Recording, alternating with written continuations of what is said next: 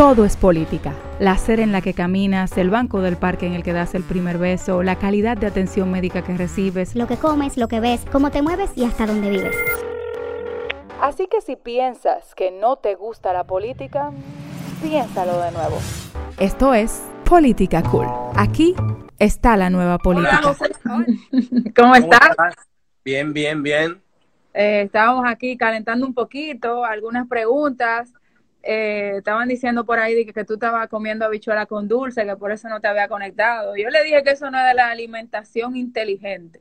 Bueno, pero como estamos, tú sabes, en modo cuarentena, y además la, la habichuela con dulce es, un, es uno de los pocos platos eh, estacionales que nosotros tenemos por temporada. Eh, es una algo, si tú te comes una habichuela con dulce en octubre, no sabe igual que si te la comes un día como hoy. ¿Qué? ¿Verdad? No, no, la semana, la, la habichuela con dulce tiene su, su connotación especial cuando tú te la comes en Semana Santa. Y yo tengo mi habichuela con dulce a cuarta. Mírala aquí, te la voy a enseñar. Mírala ahí, ve. Ah, pues verdad que tú estabas comiendo. Claro, mírala ahí donde está. Me la estaba comiendo. Ah, Tranquilo sí, aquí. mira, Lo dijeron ahí, de que, que suelte la cantina de habichuela con dulce y se conecte ya, que sé yo qué. Sí, así es. Yo soy loco con mi habichuela con dulce. Solamente la como en Semana Santa porque honestamente es muy agresiva para la salud. Yo voy a decir La- algo que quizás no sea muy popular, pero realmente a mí no me gusta la habichuela con dulce. O sea, no. no ¡Wow! ¡Wow! No. Tú, eres la, tú, eres, tú, eres, tú eres la primera persona que yo conozco Sí, que no le- es como el aguacate. Yo- yo- a veces yo encuentro una gente que me dice, a mí no me gusta el aguacate. Y yo, ¿cómo va a ser que no te guste el aguacate? No? sí, hay gente que no le gusta.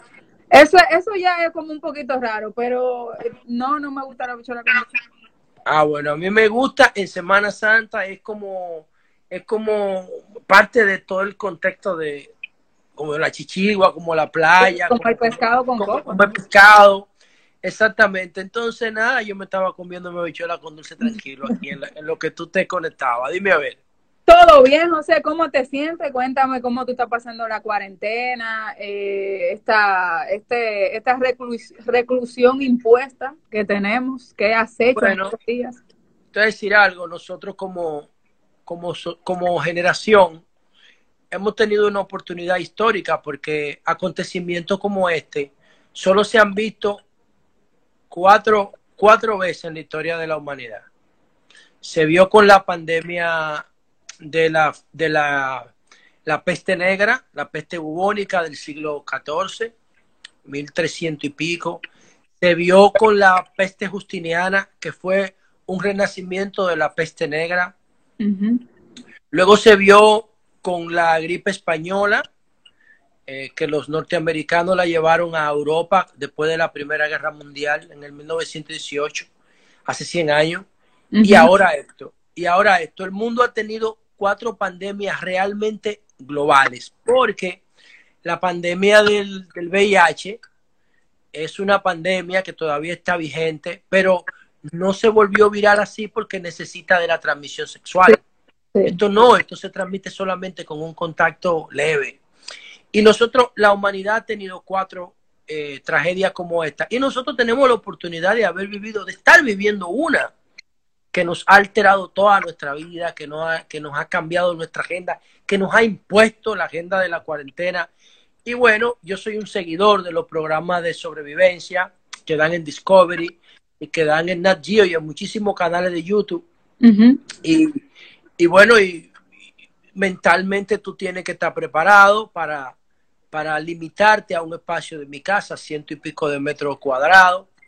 Y ¿Cómo lo entonces estás uno pasando ahí tú?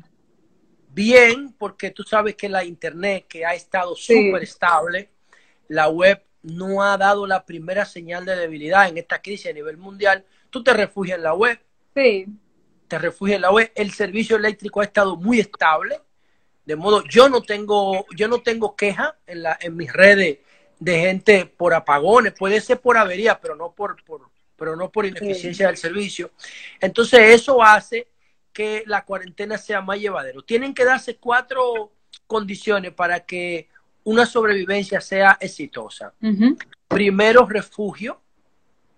Luego tiene que haber fuego, en este caso energía eléctrica, porque no estamos en la selva. Después tiene que haber comida y después tiene que haber agua. Si uno de esos cuatro recursos fallan, refugio, fuego, fuego agua o comida, automáticamente la sobrevivencia entra en crisis. Hasta ahora, en esta cuarentena que ya cumple 22 días hoy, eh, ninguno de los de esos factores han colapsado.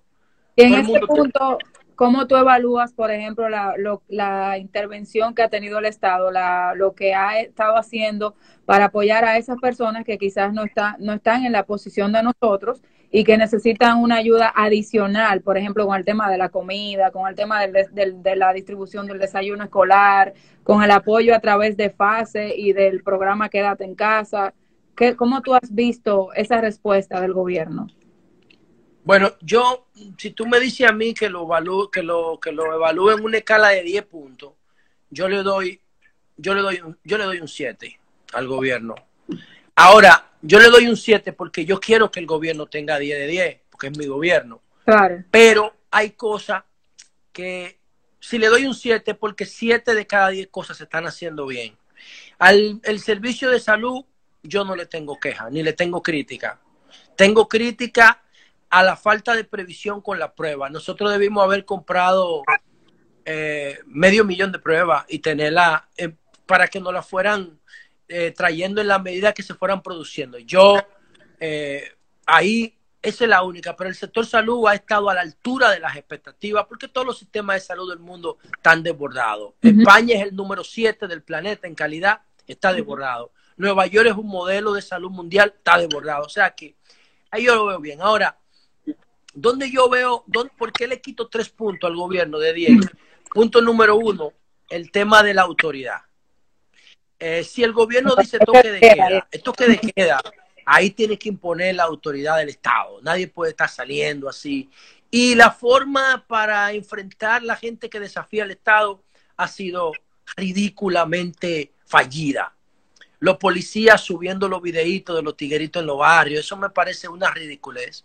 Cuando hay forma tan eficiente de sancionar que viola la norma. Eso ahí, por eso le quito punto. También el tema de la asistencia. Yo te digo algo.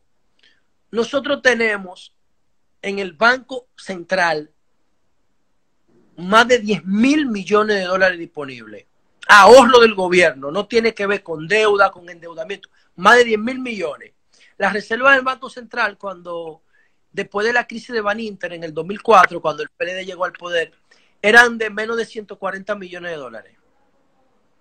Hoy, 17 años después, es más de 10 mil millones de dólares. Lo que exige el FMI a los gobiernos es que tengan tres meses de importaciones como reserva. Tres meses de importaciones son como 1.500 millones de dólares. O sea, nosotros tenemos como 15 meses de, importación en el Banco de Reserva. Nosotros podemos sin problema disponer de 3, 4, 5 mil millones de dólares para financiar la crisis de la gente en su ¿Y casa. ¿Por qué se está haciendo eso? Bueno, ¿tú sabes cuánto cogimos del Banco Central? ¿Cuánto? 300, menos de 300 millones de dólares. Y cogimos 12 mil millones de pesos de las ARL, de las administradoras de riesgos laborales, y cogimos un préstamo que habíamos aprobado en el Congreso del BID para emergencia. O sea, nosotros pudimos haberle puesto por los primeros dos meses a cada familia 300, 400 dólares mensual. Porque no es verdad que una gente con 5 mil pesos se va a aguantar un mes en su casa. El que y no es loco. Que le dan los 5 mil pesos tampoco. Claro, y no es personal, es familiar. Entonces yo lo hubiese puesto a una familia eh, 15 mil, 20 mil pesos por familia. Y ahí yo también pienso que el gobierno pudo haber hecho más. Por eso le quito también otro punto en ese aspecto. Yo creo que el gobierno, y, y la última crítica que tengo, la última crítica que tengo es que hay una franja entre los que califican para FASE, que es el Fondo de Asistencia a los Empleados Privados, y los que califican para Quédate en Casa, que son los de comer es primero lo de solidaridad del gabinete social, lo hay una franja que no entra en ninguno de los dos. Y esa franja, yo la hubiera captado, todavía hay tiempo, poniendo a su disposición una aplicación para que se registren. Estados Unidos lo está haciendo en la Florida. Y nosotros lo tenemos ya un par de semanas promoviendo eso. Una aplicación para que todo el mundo se registre. Luego que todo el mundo se registre, tú lo cruzas con la base de datos de fase y lo cruzas con la base de datos de quédate en casa. Si no está en ninguno de los dos programas, pues automáticamente tú lo incorporas a esa fase que está en el medio, que son los trabajadores por cuenta propia, los que pertenecen a la economía informal, que son la mayoría de la población. Por eso, en esos tres aspectos, yo le quito un punto al gobierno en cada uno y por eso le doy siete de diez. Y, por ejemplo, hay una pregunta que se está repitiendo mucho, que es lo que tiene que ver con lo de las AFP. Lo, eh, lo han preguntado mucho ahí, que cuál es tu posición con respecto a eso, por qué no se, no se está hablando de eso. Yo pienso que eso hay que debatirlo. Yo soy parte de la comisión bicameral que modificó la ley uh -huh. 187-01 hace como dos meses que terminamos esa discusión, como tres meses. Y hay mucho dinero, se transfieren a las AFP más de 40 mil millones cada mes.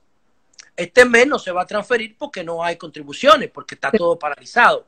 Pero la gente tiene que saber varias cosas. Primero, que ese dinero no está en los bancos, sino que está colocado en el mercado. Porque las AFP, para generar intereses para la cuenta de los trabajadores y para ella también, colocan el dinero de los trabajadores. ¿Quién lo coge prestado ese dinero? El Banco Central para pagar la deuda de Baninter. La deuda de Baninter, la gente debe saber que va por 624 mil millones de pesos. 624 mil millones de pesos. Eso es más de la mitad del presupuesto de este año. Sí.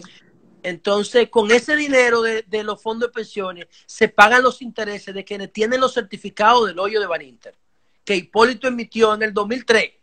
Eso se paga todos los meses los intereses con ese dinero. Y entonces la otra parte la tiene el gobierno a través de Hacienda para deuda interna. Ahí hay como un 70% de los fondos. Lo, el, el resto del dinero está colocado en diversos proyectos. La gente no sabe que los trabajadores son dueños de una parte importante de Leche Rica, por ejemplo. El Grupo Rica, los fondos, las AFP, creo que AFP Popular, unas AFP, lo compraron una parte importante de las acciones y hay otros proyectos por ahí. Pero yo creo que hay que debatirlo. Creo que no hay necesidad de sacrificar los ahorros de los trabajadores si hacemos lo que yo te dije primero. Ahora, ¿qué pudiera hacer el gobierno? Oye lo que pudiera hacer el gobierno.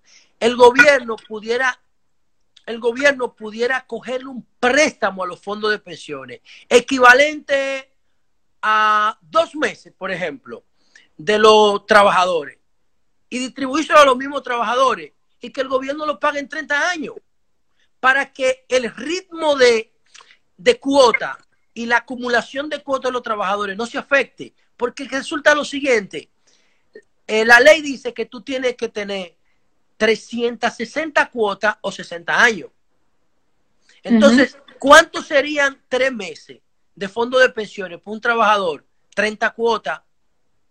Y eso tú tendrías que trabajar entonces tres años más para volver a acumular tus 30 cuotas que tú vas a gastar en un mes. Pues lo vas a gastar. Entonces, si hay alternativa, yo creo que a los trabajadores no les conviene que le den el dinero. Ahora, si no hay, ese dinero es de ellos. Ese dinero es de ellos. Y si ellos quieren que se lo den, bueno, ese es un problema de cada uno. Ese es un problema de cada uno. Obviamente hay que ponerle un tope a eso, pero yo no tengo problema con que el tema se discuta. Perfecto. En este momento también eh, está sobre el tapete lo que tiene que ver con, ustedes han seguido trabajando, lo, los diputados eh, han tenido un par de secciones, de hecho hay un par de diputados que está eh, tienen el, el, el, virus. Hay más de, hay, hay más de, ahora mismo creo que hay más de 10 que tienen el virus. Más de 10. Más de 10. Más de 10. Y, y, está pendiente la discusión, algunas discusiones están pendientes todavía en el Congreso.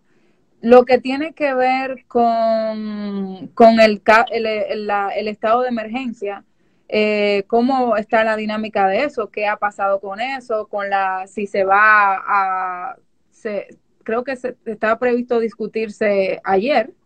Eh, había una sí, se, lo discutimos y lo aprobamos. Perfecto. Lo aprobamos. Y, y, eh, y el, el, gobierno estaba pidiendo 25 días, que era lo mismo que se le había dado hace 22 días. Todavía le quedan tres o cuatro días al gobierno. De los primeros 25. Claro, porque no se promulgó el mismo día. Entonces, el gobierno estaba buscando que le, que le repitieran eso, el Congreso lo aprobó, el Senado lo aprobó así, pero ayer en la Cámara, de una forma que yo no le entiendo, no, no, entiendo eso, lo que hicieron la oposición fue la Fuerza del Pueblo y el PRM se pusieron de acuerdo para aprobarle, en vez de 25 días, 17. O sea, aprobarle hasta el 30 de abril.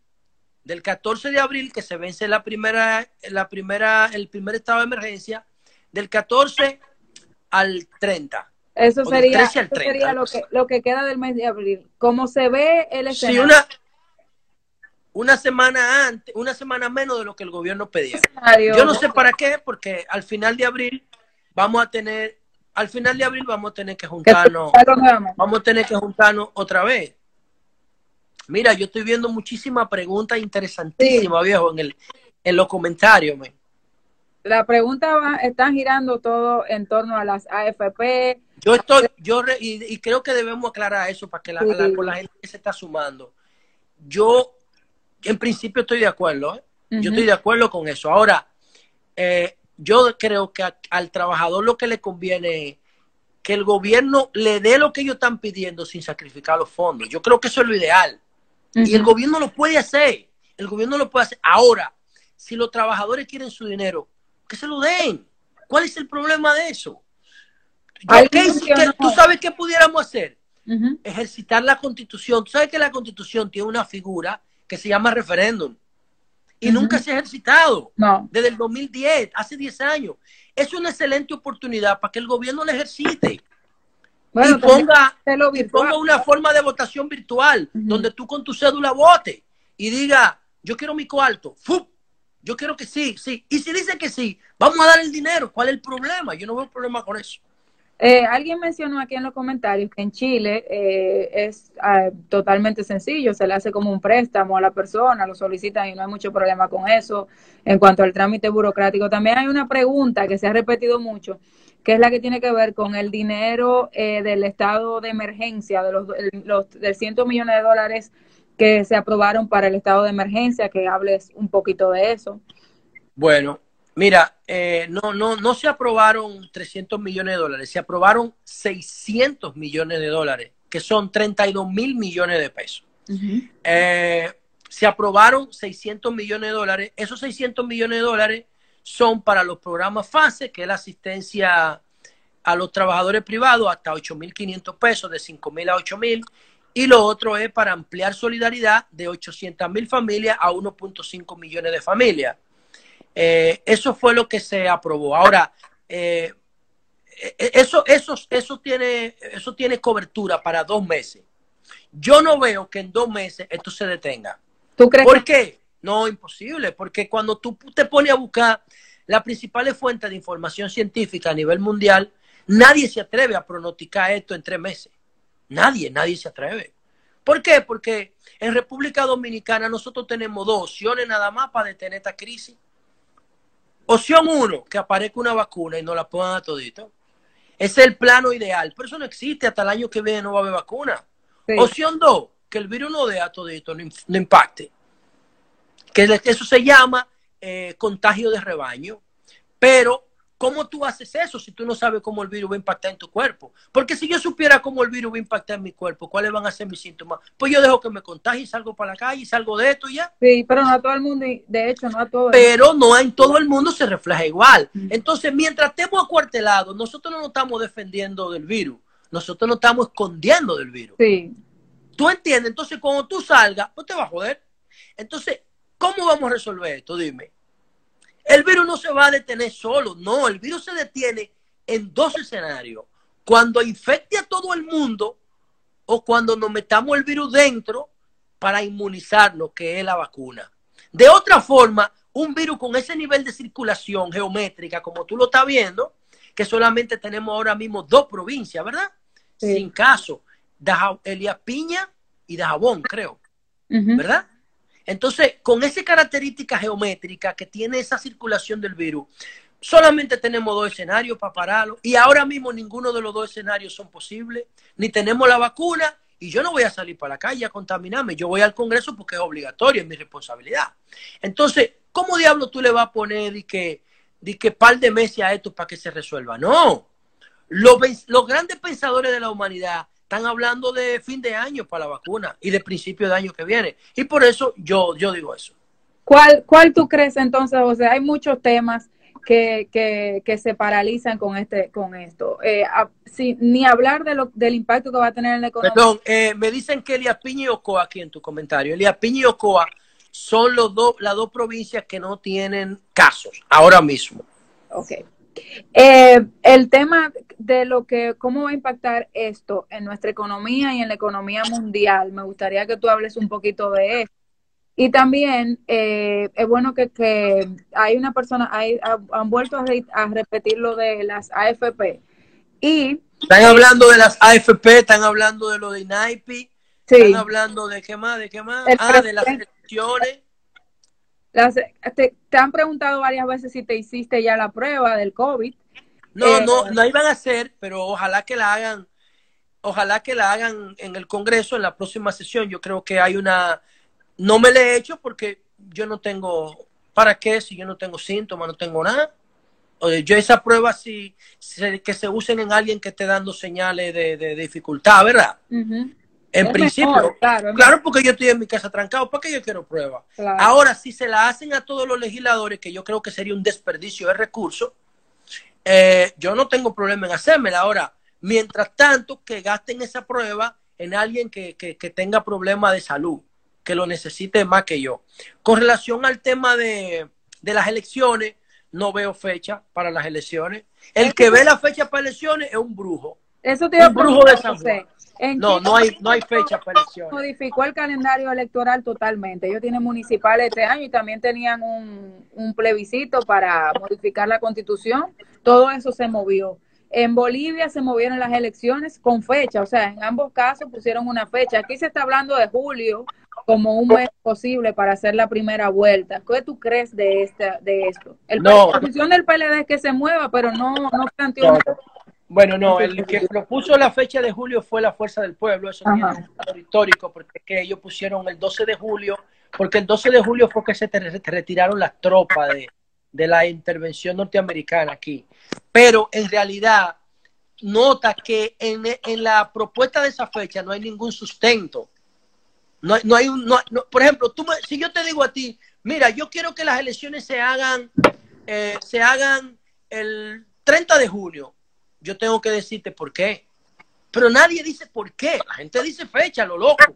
Ahora, nadie tiene un argumento para saber cuándo vamos a volver a la normalidad y sin vuelta a la normalidad no puede haber elecciones. Yo no veo aquí posibilidad de realizar elecciones antes de agosto, yo no la veo.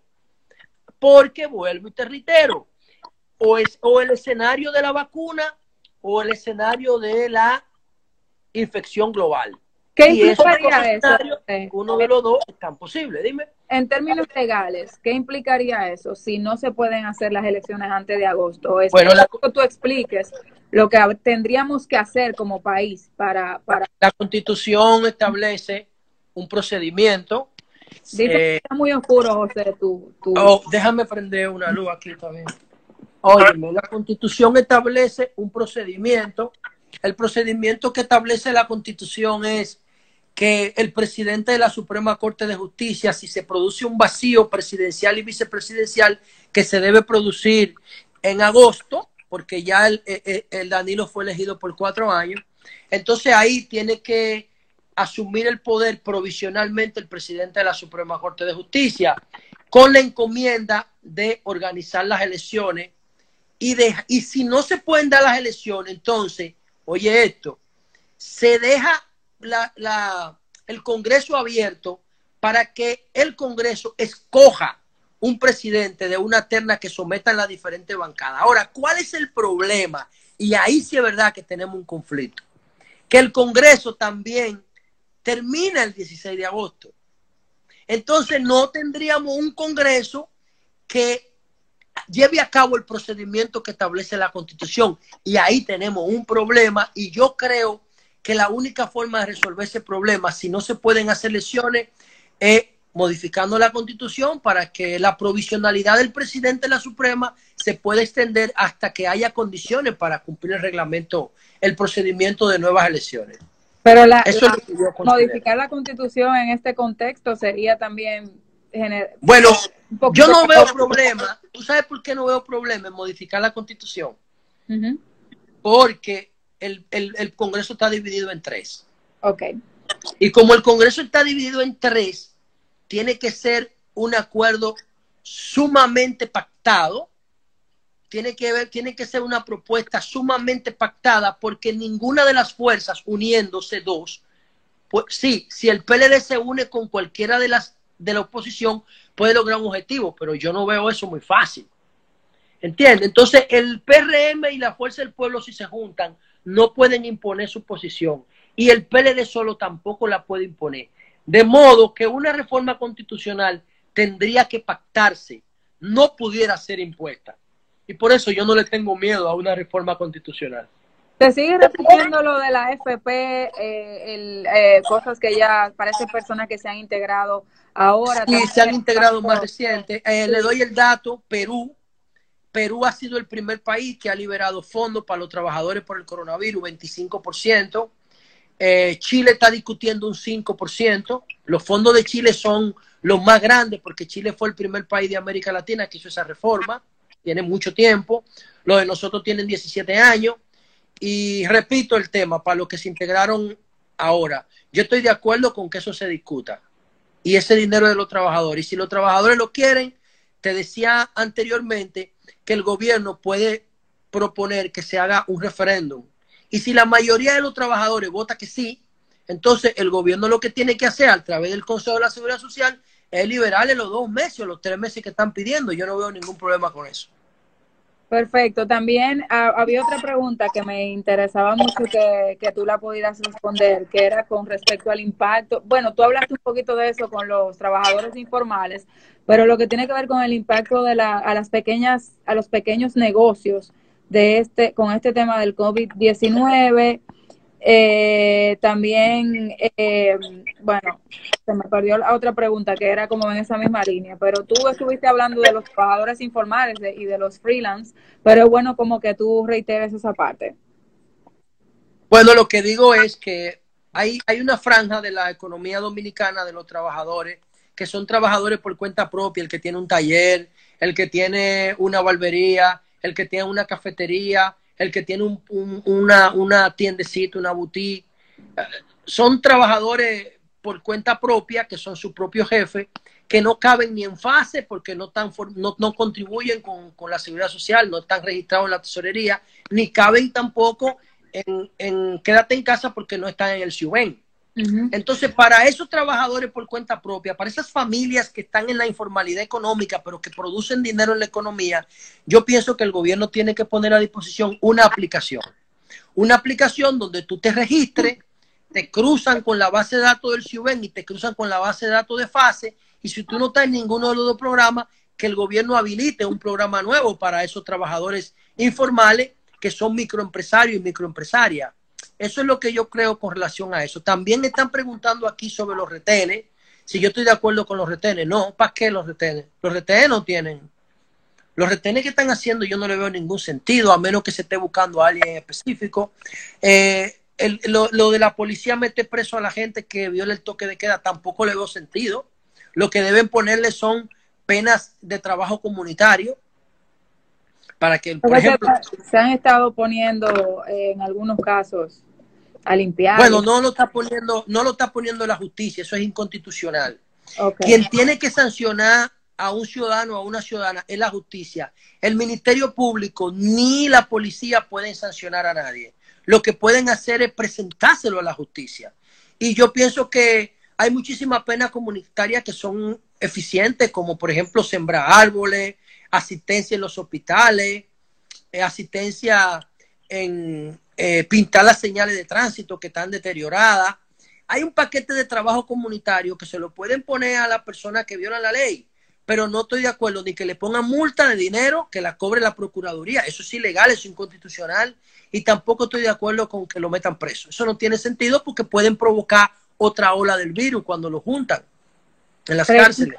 Preguntan por aquí, eh, ¿cuál, ¿cuál crees que será el pico del virus? Eh, ¿Cuál crees que será el pico crítico de nuestro país con el COVID-19? Mira, yo no entiendo cómo es que eso no ha llegado a los barrios. Eso es lo que nos ha salvado a nosotros. Nosotros tenemos un comportamiento ahora totalmente controlado. Si tú ves todavía el crecimiento de la pandemia no es multiplicativo, no es exponencial. Entonces, eh, caso que tenemos, pero todavía eso es manejable porque no nos ha devolvido los hospitales. Ahora, si el tema de la pandemia se mete a un barrio como, ni Dios lo quiera, Cienfuegos de Santiago, Los Alcarrizos, Cristo Rey, el Café de Herrera, Buenos Aires de Herrera, ahí vamos a tener problemas. ¿Por qué? Porque ahí hay mucho hacinamiento. Lo que nos ha salvado a nosotros es que todavía el virus se ha quedado con un comportamiento geométrico, pero aislado. No se ha metido en una población popular todavía. Y mientras eso esté así, nosotros estamos manejando la situación. De hecho, parece contradictorio, pero yo te voy a decir una cosa. Durante el mes que tenemos en cuarentena, ha muerto menos personas que la que hubiera muerto si no tenemos cuarentena. En la Semana Santa se mueren 40 y 50 gente y aquí diario se mueren 7.5 personas por accidentes de tránsito. Aparte de los feminicidios que se han caído, la gente tiene miedo a pelear en la casa para que no lo metan preso. Eh, los mismos homicidios en la calle por robo, por delincuencia, incluso hasta el mismo narcotráfico, yo lo siento, el consumo de droga, lo siento como, como en cuarentena también, lo siento más, más tranquilo, de modo que yo creo que hasta ahora el balance del virus ha sido bien, no nos ha dado como yo pensaba que nos iba a dar, porque te repito, no, no ha llegado a los barrios el, el, el coronavirus. Aquí dicen, José, que con el tema de la seguridad perimetral, el proyecto que tiene, se, hubiera, se pudiera resolver eh, mejor, por lo menos lo que tiene que ver con la entrega de las ayudas de que está Totalmente. el gobierno. Totalmente, total. Y no solamente con eso, se, la, el, el, quinto eje de seguridad perimetral es seguridad sanitaria. Uh -huh. O sea, que nosotros tuviéramos con seguridad perimetral ese, eso yo lo saqué de seguridad perimetral y se lo llevé a Danilo hace dos años y a Montalvo uh -huh. y a Chanel Rosa. Perdí mi tiempo presentándoselo porque no tienen, no entienden eso. O no lo quieren entender o no les conviene entenderlo, sobre todo Montalvo y Chanel. Porque yo sé que ellos envenenaron al presidente para que no lo hiciera. Entonces, ese eje de seguridad perimetral, que es seguridad sanitaria, que nosotros le pusimos salud digital cuando se lo llevamos a ellos, que establece una historia clínica, familiar y personal. Y nosotros ahora pudiéramos saber, por ejemplo, cómo a ti te va a impactar el virus con eso. Si nosotros tuviéramos tu historia clínica, nosotros pudiéramos decir, no, a ti el virus te va a dar con este tipo de impacto. Exacto. Eh, a nivel nacional, además, supiéramos las necesidades de cada paciente, quién tiene seguro, quién no tiene seguro, quién tiene problemas eh, que comprometan su sistema cardiovascular o su sistema pulmonar, supiéramos todo, porque la base de seguridad perimetral es la información. Pero lamentablemente va a tener que llegar una generación nueva para presionar para un proyecto de esa naturaleza. O sea, hay una pregunta que han hecho aquí, que es sobre el origen del virus. Hay muchas teorías eh, especulativas sobre esto. Eh, ¿Cuál es tu, qué tú, qué tú has podido investigar? ¿Cómo, ¿Cuál es tu posición? ¿Qué, qué tú tendrías? Bueno, ahí también a la gente. Hoy con eso, después que me dé la oportunidad de que hablemos del tema de INAIPI. Mira, claro que sí, eh, eso nos han preguntado muchísimo. Mira, sí, te voy a decir, oye, si nosotros hubiésemos estado en la, en la pandemia de la gripe española, que fue hace 100 años, la gente estuviera diciendo que eso fue un castigo de Dios, uh -huh. como la plaga de Egipto a, a sí. Moisés, al faraón. Pero ya la ciencia tiene la capacidad de explicar las cosas. A partir del 2005, nosotros tenemos eh, microscopio electrónico gracias a IBM, que fue que lo, lo patentó y creo que le dieron un Nobel por eso. Y ahora podemos estudiar los virus. que ni siquiera con microscopios tradicionales se pueden ver. Entonces ya nosotros sabemos eh, cómo se comporta el virus, cuál es su estructura genética, sabemos que tiene una capa de grasa que lo protege y sabemos que dentro de la capa de grasa está el mapa genético, el pedazo, el metadato de ADN y además unas garras, que por eso es que se llama corona de lípido, que le permiten anclarse en la célula que él hackea, porque el virus hackea la célula. Entonces, ya sabemos todo eso, pero además nosotros sabemos por los estudios que hizo DeepMind de Google con un paquete de científicos chinos que el virus, el coronavirus tiene un 96% de similitud con el COVID-1, con el coronavirus 1 del 2013. ¿Qué significa? Que la diferencia es de 4% en, en la configuración genética del COVID-1 y del COVID-2. ¿Qué dicen todos los expertos en, en biotecnología y en, y en, genética, expertos en genética? Que es imposible que un 4% de un mapa genético se, se complete en un laboratorio.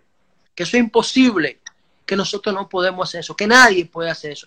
Además, hubiesen utilizado plantillas, hubiesen de, plantillas genéticas, hubiesen dejado rastro. Se hubiese podido ver en el virus, en el coronavirus, ese comportamiento eh, hecho en laboratorio. Entonces, eso está descartado. ¿Cuál es el origen del coronavirus? Simple. La, el 70% de las enfermedades de los humanos vienen de nuestra relación con los animales. Para que tenga una idea, la gripe aviar viene del pollo, el SARS viene de, de el camello, el, el, el, ébola viene del mono en África.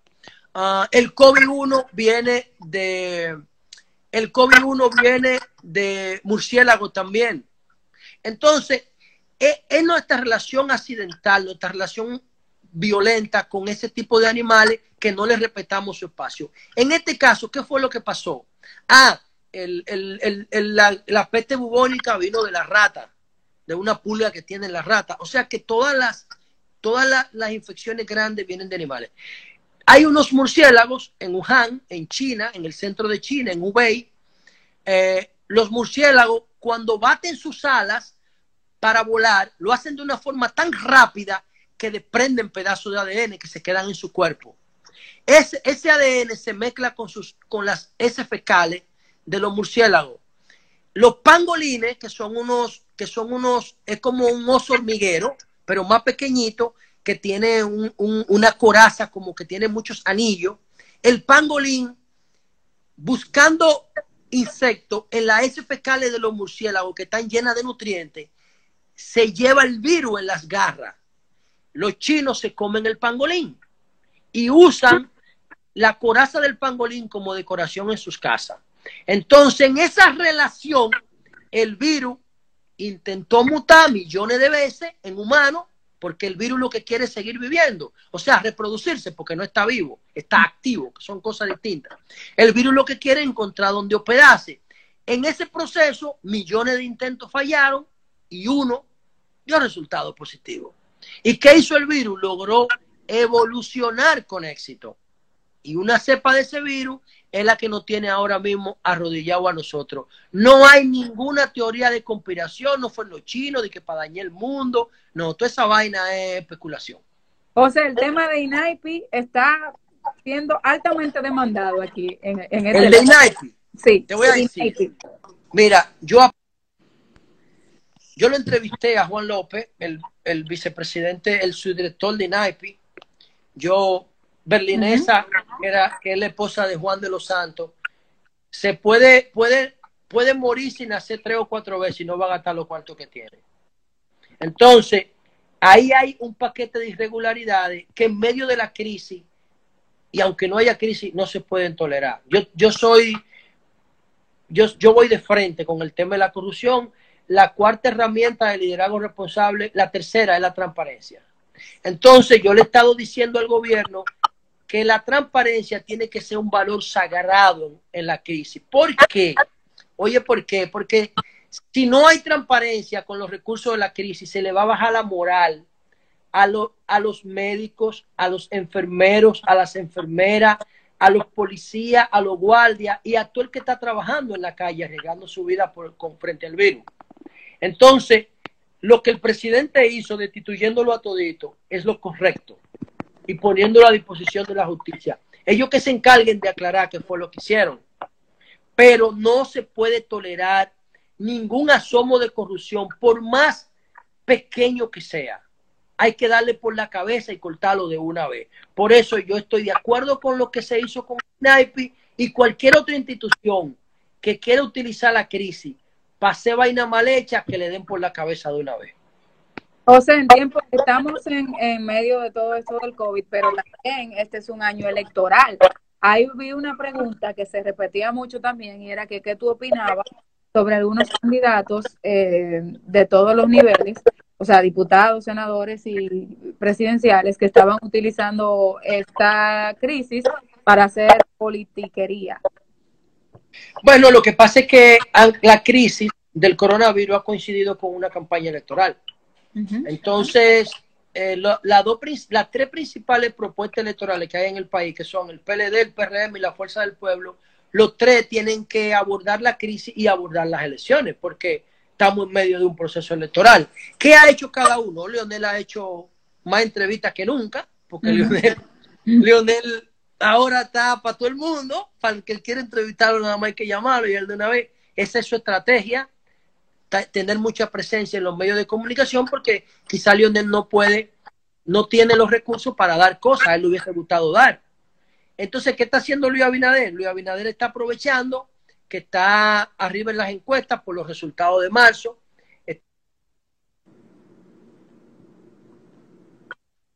Financiadores de campaña de él para prometer y hacer algunas cosas, lo mismo que está haciendo Gonzalo, que está cogiendo los cuartos de la campaña, que no se están gastando, para invertirlo en insumo médico, como está haciendo ahora, buscando a China y buscando insumo médico y distribuyéndolo. Yo pienso que eso está bien, lo que tenemos que hacer la cosa con prudencia. Por ejemplo, Abinader está donando un hospital, pero todo el mundo sabe que eso no es un hospital, es una calpa. Creo que del grupo Medrano en La Vega, que la usan para conciertos. Un hospital tiene otras características, otras condiciones. Entonces, creo que hay que ser un poquito moderado, pero es inevitable que los partidos traten de capitalizar la crisis. Es duro de lo que yo voy a decirte ahora, es duro. Oye lo que pasa. El éxito del PRM depende de que el gobierno fracase en la gestión de la crisis. Porque si el gobierno es exitoso en la gestión de la crisis, entonces el gobierno sube las encuestas. Exacto.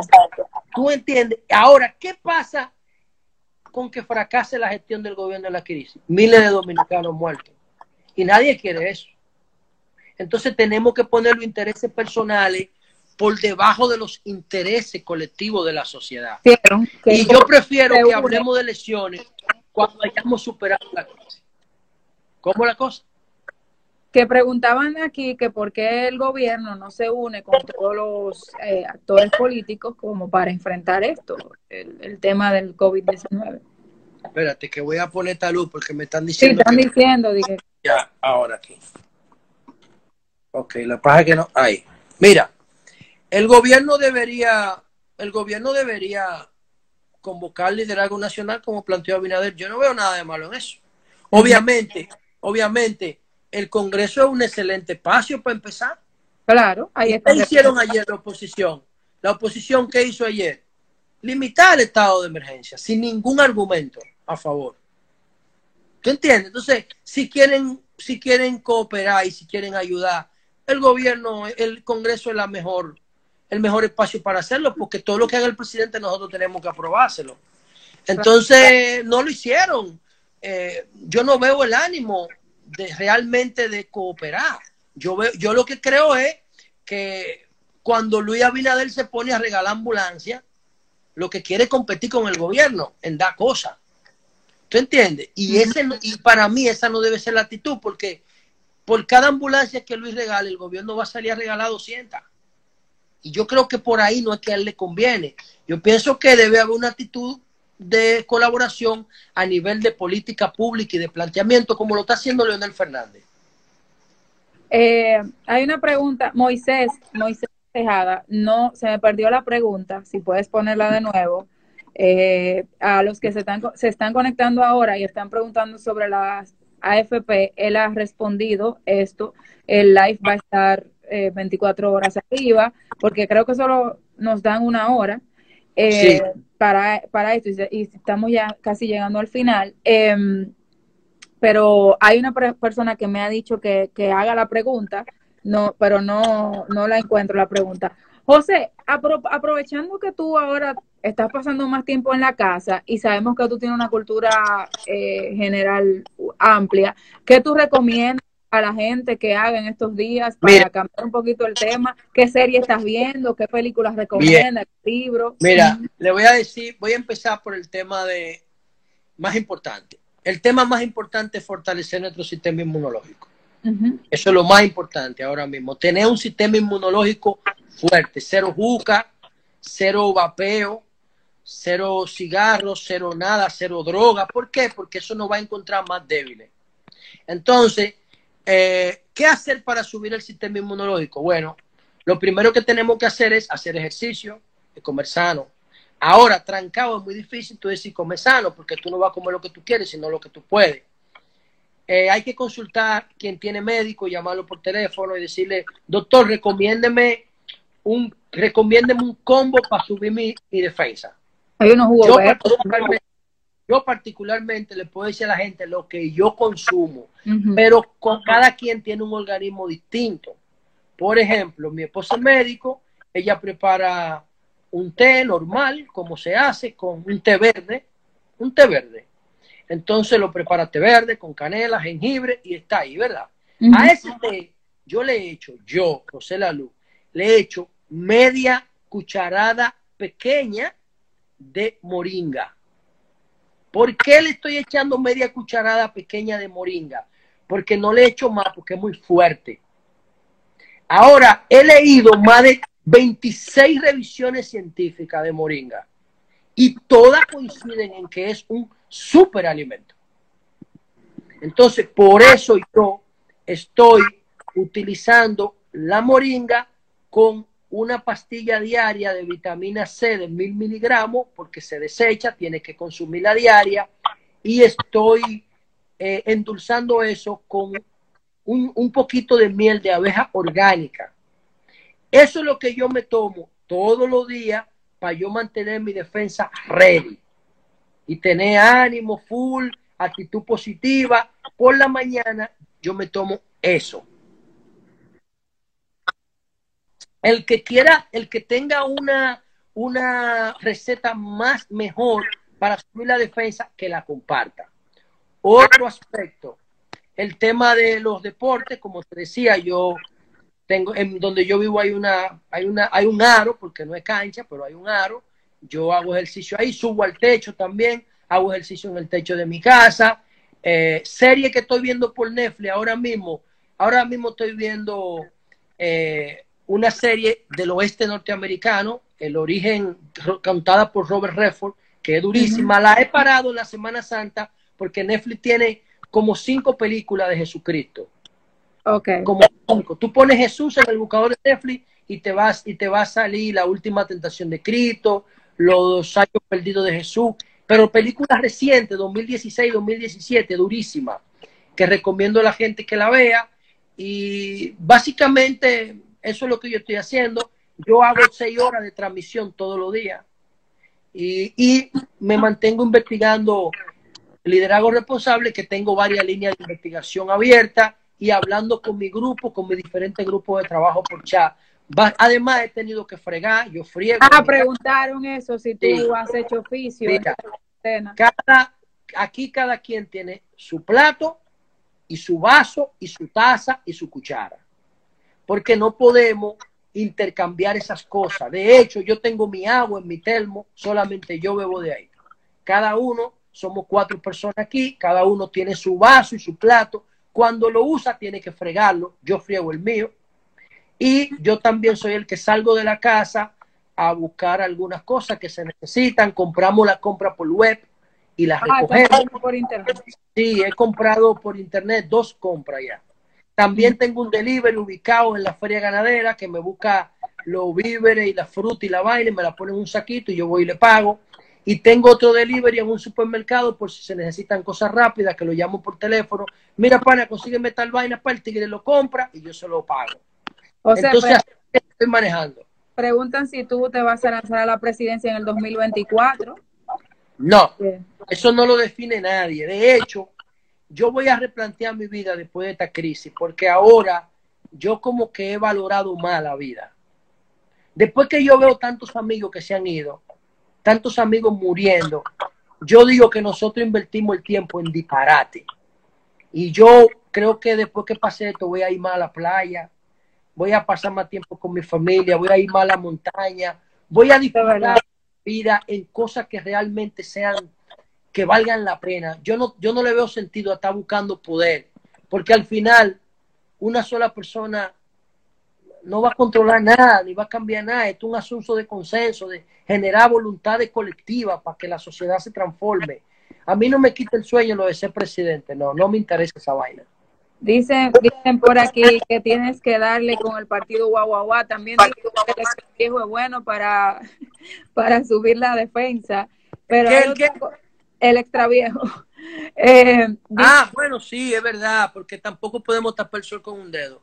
Hay que tomarse su trago porque tú estás, eh, por ejemplo, cuando pasó, eh, cuando, pas- cuando pasaron las tres semanas de cuarentena, que fue el jueves, yo me tomé un par de tragos porque ya yo tenía tres semanas adentro, trancado. Y realmente uno no está acostumbrado a eso. Y yo decía, wow, lo superé. Tres semanas de cuarentena. Y uno se puede tomar su traguito, lo que uno no puede emborracharse, porque cuando te emborrachas, pierdes el control de los procesos. Y a mí no me gusta eso. ¿qué, ¿Qué opinas de Nayib Bukele? Preguntan. Un duro, el tipo está. me- a mí me ha sorprendido, eh, porque yo no le conocía a él ese compromiso ideológico con esa responsabilidad que está mostrando. Un ejemplo para América Latina, Nayib Bukele. ¿Qué, Un ejemplo, o sea, me siento orgulloso de ser latinoamericano con ese tipo de comportamiento. ¿Cómo te sientes de pertenecer a un partido que ha hecho, eh, entonces, la han hecho varias veces? No te escuché bien, ¿no? Dime. que cómo te sientes de pertenecer a un partido que ha hecho rico a algunos funcionarios. Bueno, eh, el PLD no es el comportamiento de esos funcionarios.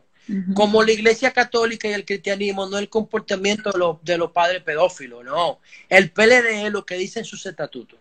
Y yo lo que soy es un seguidor de Juan Bosch y todo el que me conoce en términos personales lo sabe.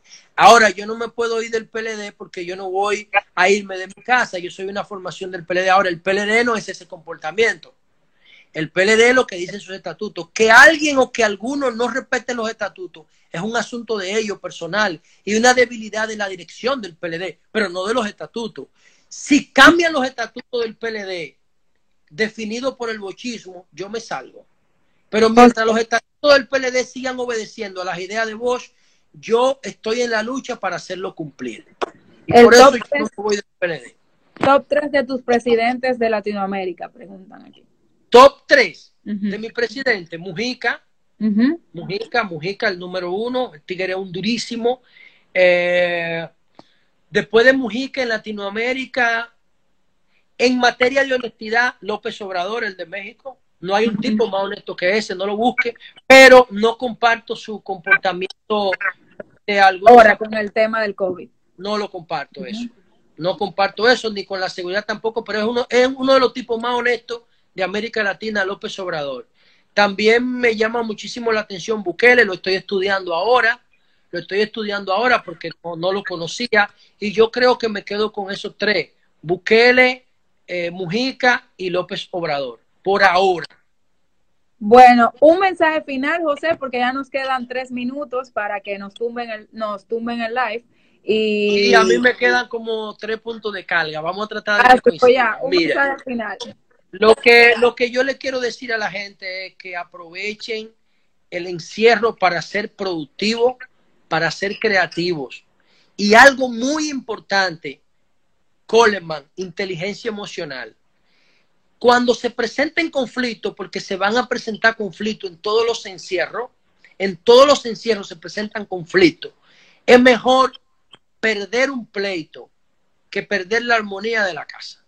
Yo prefiero darle la razón a quien sea, aunque no la tenga. pero yo no quiero tener un espacio pequeño alterado. Vamos a tratar de resolver los conflictos con inteligencia emocional, tratar de hacer deporte, de ser productivo en el encierro, de entretenernos al tiempo que aprendemos, porque no es lo mismo tú ves rápido y furioso, maratón, rápido y furioso, uno, dos, tres, cuatro, cinco, porque eso te embota, a tu ver series que al tiempo que te entretengan, como la serie Narcos México 2, que yo la recomiendo. ¿Por qué? Porque en la medida que tú te entretienes con la serie de Narcos México, tú estás aprendiendo cómo es el proceso y la historia, cómo se organizó el narco mexicano. Esa serie es muy honesta en el tratamiento de los temas.